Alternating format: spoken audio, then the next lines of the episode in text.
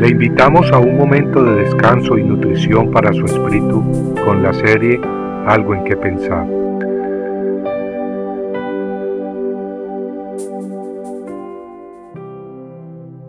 Un solo Señor, una fe, un solo bautismo.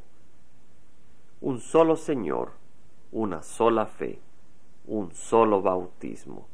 Efesios 4:5 el apóstol Pablo escribiendo a la iglesia de Éfeso les dijo que hay un solo cuerpo y un solo espíritu, así como también vosotros fuisteis llamados en una misma esperanza de vuestra vocación, un solo Señor, una sola fe, un solo bautismo.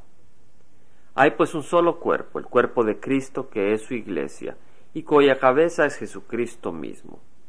Cada cristiano es miembro de ese cuerpo, así como los dedos, las manos, los ojos son miembros de nuestro cuerpo, así nosotros somos miembros del cuerpo de Cristo, ese cuerpo que tiene un solo espíritu, el Espíritu Santo.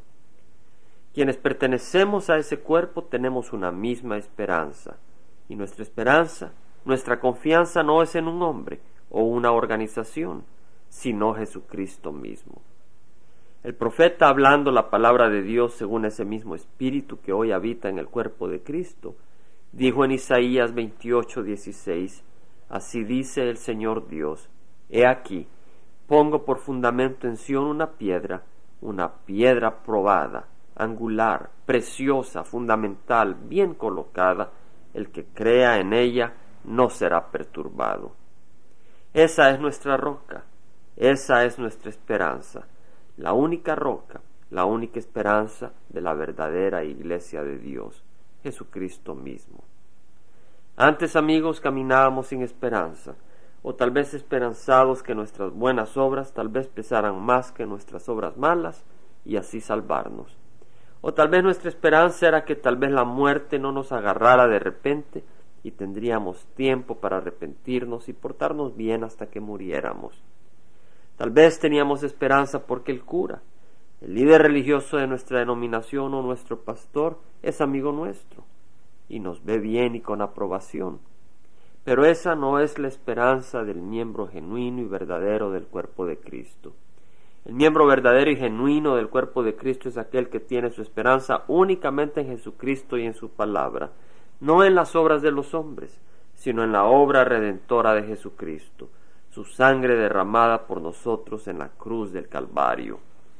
Y el que ha puesto su fe en Él y lo ha aceptado como Señor de su vida, camina obedientemente bajo la luz de su palabra eterna.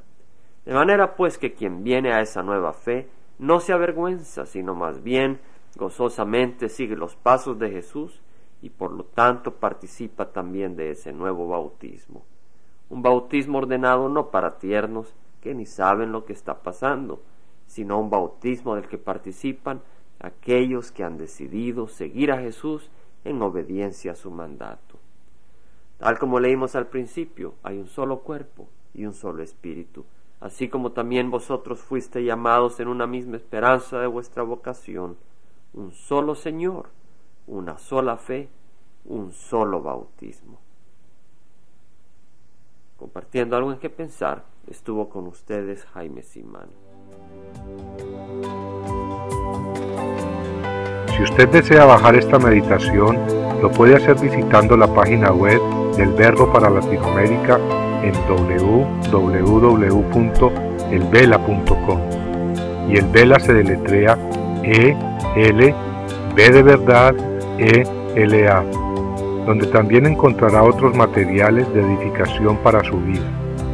Puede también escribirnos al Vela Pio Box 1002 Orange, California 92856, Estados Unidos.